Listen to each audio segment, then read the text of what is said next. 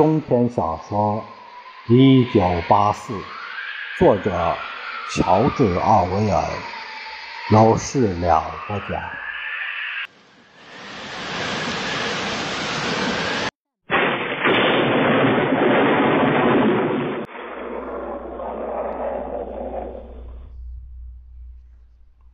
奥布兰的态度不再那么严厉。他一边思考着什么，一边正了正眼睛，来回走了一两步，再开口时，他的声音变得温和而有耐心。他表现出一种医生、教师，甚至是牧师的气质，只想解脱、说服，不想惩罚。我真为你发愁，温斯顿。因为你值得，你非常清楚你的问题在哪儿。很多年前你就知道了，但你不肯承认。你精神错乱，记忆方面有缺陷，你记不住真正发生的事，却说服自己记住没发生的事。幸运的是，这是可以治疗的。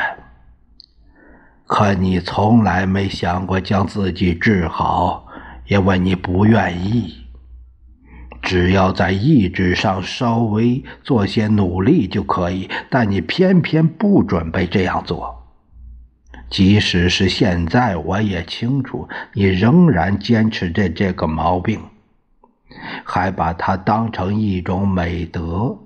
现在，让我们举个例子吧。此刻，大洋国正在和哪个国家打仗啊？我被抓的时候，大洋国和东亚国交战。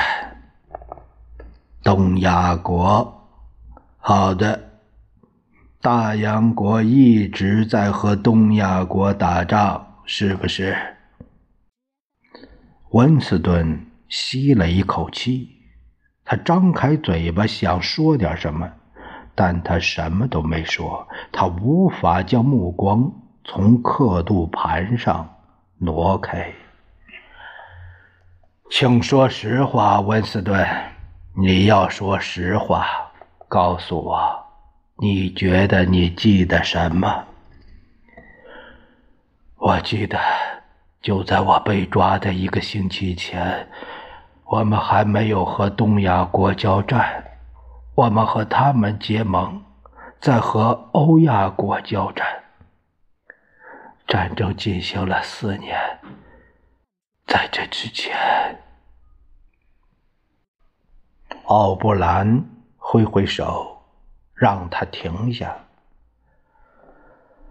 再说个例子，几年前。你的确产生过一个非常严重的幻觉，你认为有三个人，三个曾经的党员琼斯、阿朗森和鲁瑟夫，在彻底的坦白完罪行后，以叛国罪和破坏罪被处死。你觉得他们没有犯那些指控给他们的罪？你认为你看到了确凿无疑的证据？证明他们供认的东西纯属捏造，你产生了一种幻觉，认为真的存在那么一张照片，还认为自己真的亲手摸到过它，就是这样的照片。奥布兰用手指夹起一张简报，在温斯顿的视线中，他大约出现了五秒。那是一张照片，不用怀疑，就是那张照片。另一个版本的琼斯、阿朗森和鲁瑟夫出席纽约党大会的照片。他在十一年前碰巧看到过，还立即将它销毁。在他眼前只出现了那么一瞬，紧接着就消失了。但他毕竟看到的他，没错，他看到了他。他努力忍受痛苦，不顾一切地扭动着，想让上半身挣脱开来，而不管往哪个方向动，他都不可能扭动一厘米。此刻，他几乎忘记了刻度盘，他只想再一次的抓住那张照片，至少再看上一眼。它存在，他喊着：“不！”奥布兰穿过屋子，记忆洞就在对面的墙上。奥布兰将洞盖打开，不等温斯顿看到那张薄纸，就被一股温暖的气流卷走，被火焰烧尽。奥布兰从墙的那边转过身来，变成灰了，甚至不是那种能够辨认出来的灰，它是灰尘，它不存在。它从来就没存在过，但它存在过，它存在的，它存在记忆里。我记得它，你记得它，我不记得它。温斯顿的心沉了下去，那是双重思想，他感到死一般的无助。如果他能确定奥布兰在撒谎，那他也许就不重要了。但是很有可能，奥布兰真的把这张照片忘得一干二净。若是这样，那他也已经忘掉他是否记得这张照片，进而忘记忘记这一行为。如此。你要怎样确定他只是个骗人的把戏呢？也许他的精神真的出现了疯狂的错乱。他被这种想法击溃了。奥布兰低下头看着他，沉思着。和之前相比，他更像教师了。好像正辛苦的教授一个身在歧途又仍有希望的孩子。党有一句关于用控制的方法对待过去的口号，如果可以，你重复一遍：谁控制了过去，谁就控制了未来；谁控制了现在，谁就控制了过去。温斯顿顺从的重复道：“谁控制了现在，谁就控制了过去。”呃，这是你的观点吗，温斯顿？过去真的存在吗？突然，温斯顿又一次有了无助的感觉。他快速的看了一眼。刻度盘，他不仅不知道要怎样回答才能使自己避免遭受痛苦，是是还是不是？他甚至不知道自己会相信哪个答案。奥布兰微微一笑：“你不是玄学家，温斯顿。”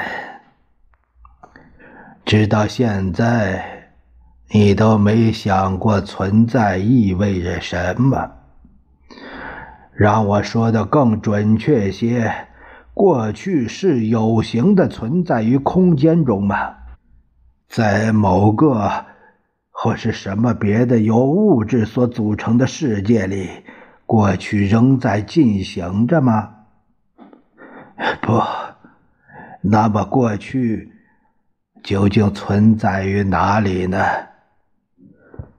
档案里，它被写了下来。档案里，还有呢，在意识里，在人的记忆里，在记忆里，非常好。那么，我们党掌控着所有的档案，且控制着所有记忆，那么我们就控制了过去，对不对？但是，你们怎么让人不去记忆那些事情呢？温斯顿喊了起来，又一次忘记了刻度盘。他不由自主，他不受控制。你们怎么能控制人的记忆呢？你就没能控制住我的记忆。奥布兰的样子又严厉起来，他将手放在刻度盘上。刚好相反，是你没能控制住记忆。这就是为什么要把你带到这儿来。你到这儿来，是因为你不谦卑、不自律，你的行为没能服从于理智，你更愿意、更相信现实是客观的、外在的、按他自己的方式存在的东西。你还相信现实的性质不言而喻。当你被这种想法迷惑时，你就会以为你看到什么，别人也和你一样看到什么。但是我告诉你，温斯顿，现实不是外在的，现实存在于人的意识里，除此，它不存在于其他任何地方。然而，它不是存在于某个个体的意识里，因为个体会犯错误。且无论如何都会很快消失。现实只存在于党的意识里，党的意识又是集体的、不朽的。党主张的真理，不管是什么，都是真理。如果不用党的眼睛来看，你就不可能看到现实。你必须重新学习，温斯顿，这就是事实。还需要你摧残自我，这是一种意志上的努力。你必须先让自己卑微起来，然后才能成为理智的人。他稍停片刻，以便对方能充分理解他所说的话。你还记得吗？你在日记中写。自由就是可以说二加二等于四的自由。记得，奥布兰举起左手，用手背对着温斯顿，将大拇指藏起，其余四指伸出来。我举起几根手指，温斯顿，四根。如果党说不是四而是五呢？那么又有几根？四根。话音未落，他就疼得喘息起来。刻度盘上的指针一下子指到了五十五度。温斯顿大汗淋漓，吸入肺里的空气在呼出时变得低沉的呻吟。就算他咬紧牙齿，也无法令声音停止。奥布兰看着他，仍旧伸着四根手指。他拉回控制杆，疼痛只减轻了一点点儿。几根手指，温斯顿？四根。指针指到了六十度。几根手指，温斯顿？四根，四根。我还能说什么？四根。指针肯定升上去了，但他没往那里看。他只看到沉重而严厉的面孔和四根手指，这四根手指像四根又大又模糊的柱子一样竖立在他眼前。他们似乎在颤抖，但毫无疑问，就是四根。几根手指，温斯顿。四根，停下，停下！你怎么可以继续下去？四根，四根，几根手指，温斯顿。五根，五根，五根。不，温斯顿，这没用，你在说谎。你仍然觉得是四根。请问几根手指？四根，四根，四根，随你的便，只要让他停下，别让我疼啊！靠着奥布兰环在他肩膀上的手臂，他猛地坐了起来。就那几秒，他几乎失去了意识。绑住他身体的带子松掉了，他觉得很冷，不禁。浑身颤抖，牙齿也发出咔嗒咔嗒的声音。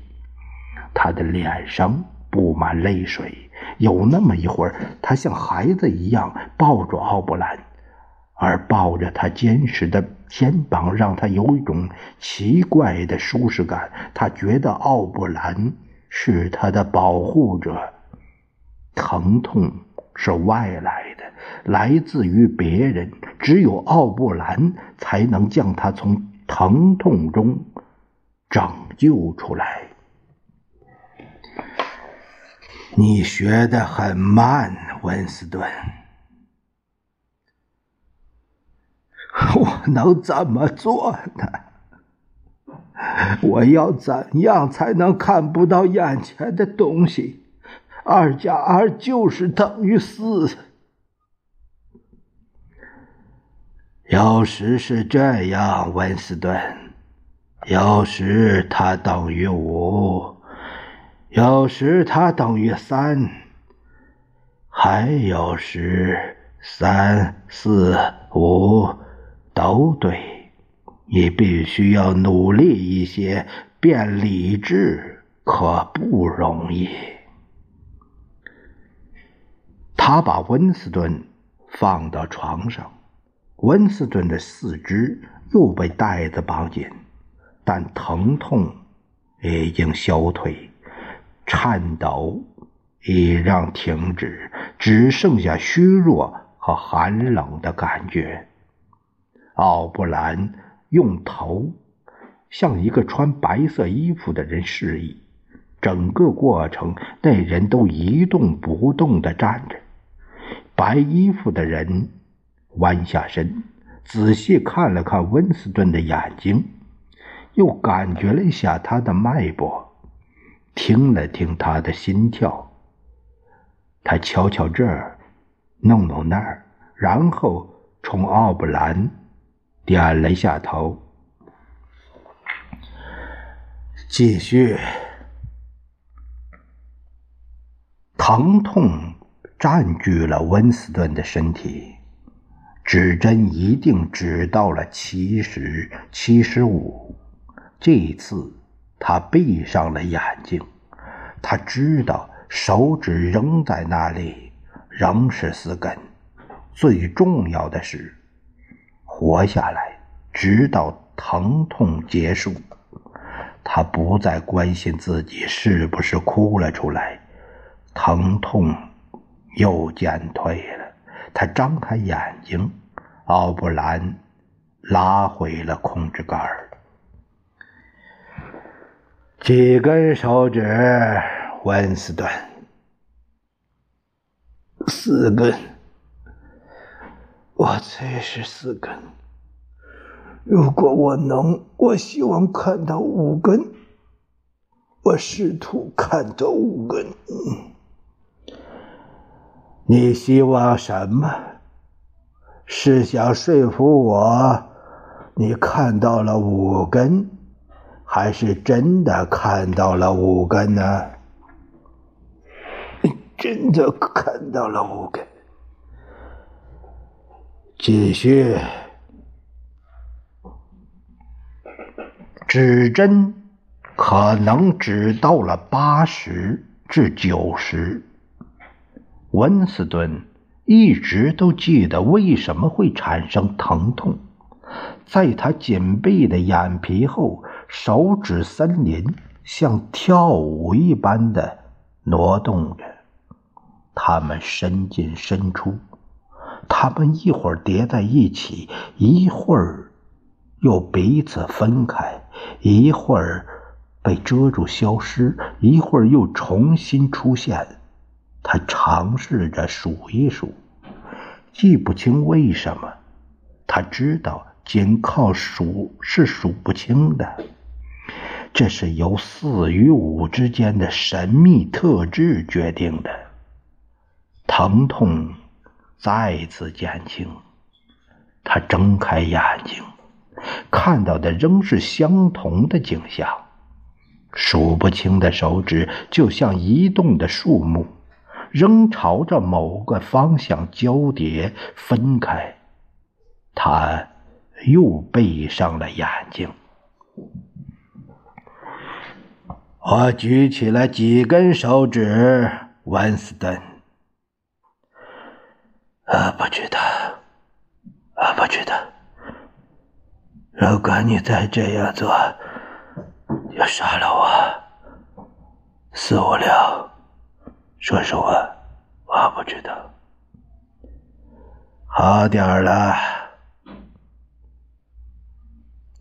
一根针刺进温斯顿的手臂，差不多同时，一种幸福的、温暖的治愈感在他身上弥散开来，疼痛几乎忘记了一半。他张开眼睛。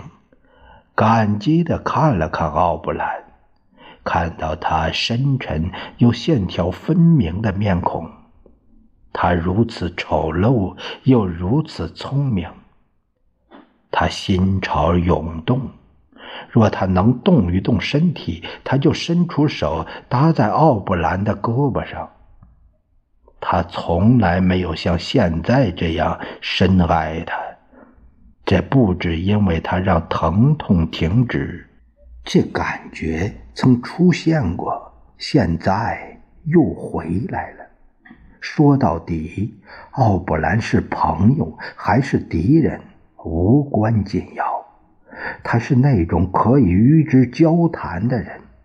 也许相比被人所爱，一个人更希望被人了解。奥布兰将他折磨得几乎崩溃，而且有那么一瞬间可以确定，他几乎将他置于死地。这没有什么不同。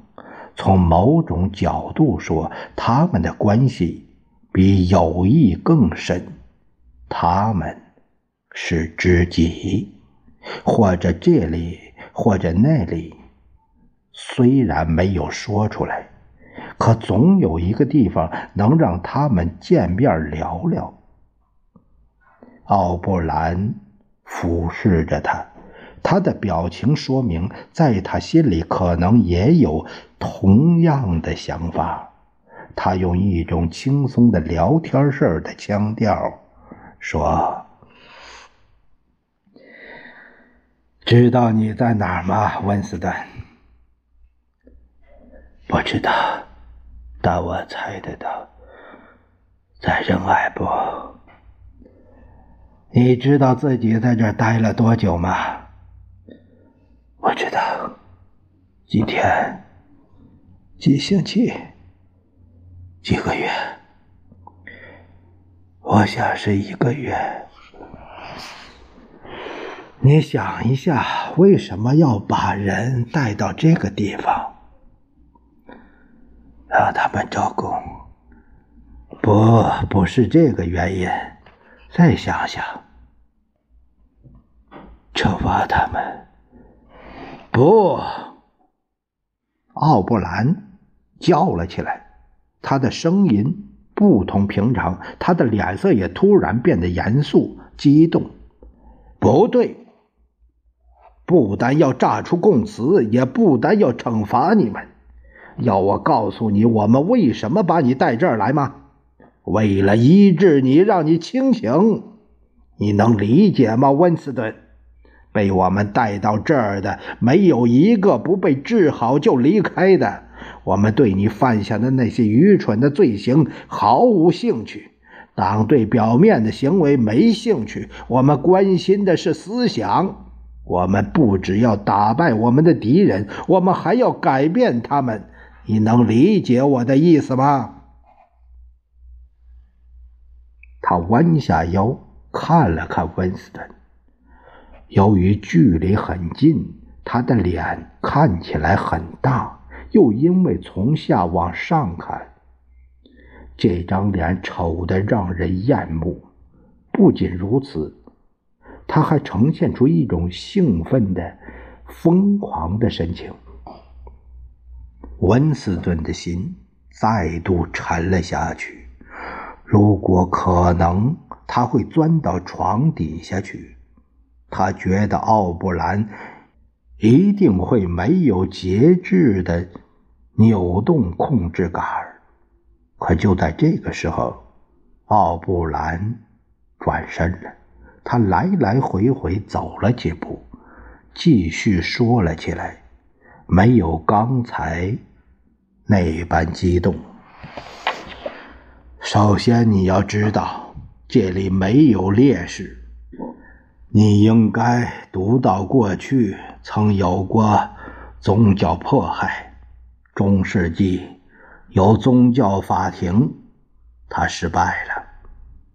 他的出发点是清除异端，他的结果却是巩固异端。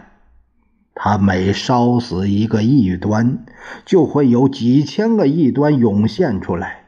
为什么会这样？因为宗教法庭公开杀死敌人，他们的敌人至死都没有悔改。事实上，他们之所以要杀死他们，就是因为他们不肯悔改，因为这些人不肯放弃他们真正的信仰。如此一来，所有的荣耀都自然而然地属于寻难者。所有的耻辱都自然而然地归于烧死这些人的宗教法庭。后来到了二十世纪，极权主义者出现了，他们被这样称呼：他们是德国纳粹，是俄国共产党。就破坏异端而言，俄国人比宗教法庭还要残酷。他们以为他们已经从过去的错误中汲取了教训。他们明白，不管怎么说，一定不能制造烈士。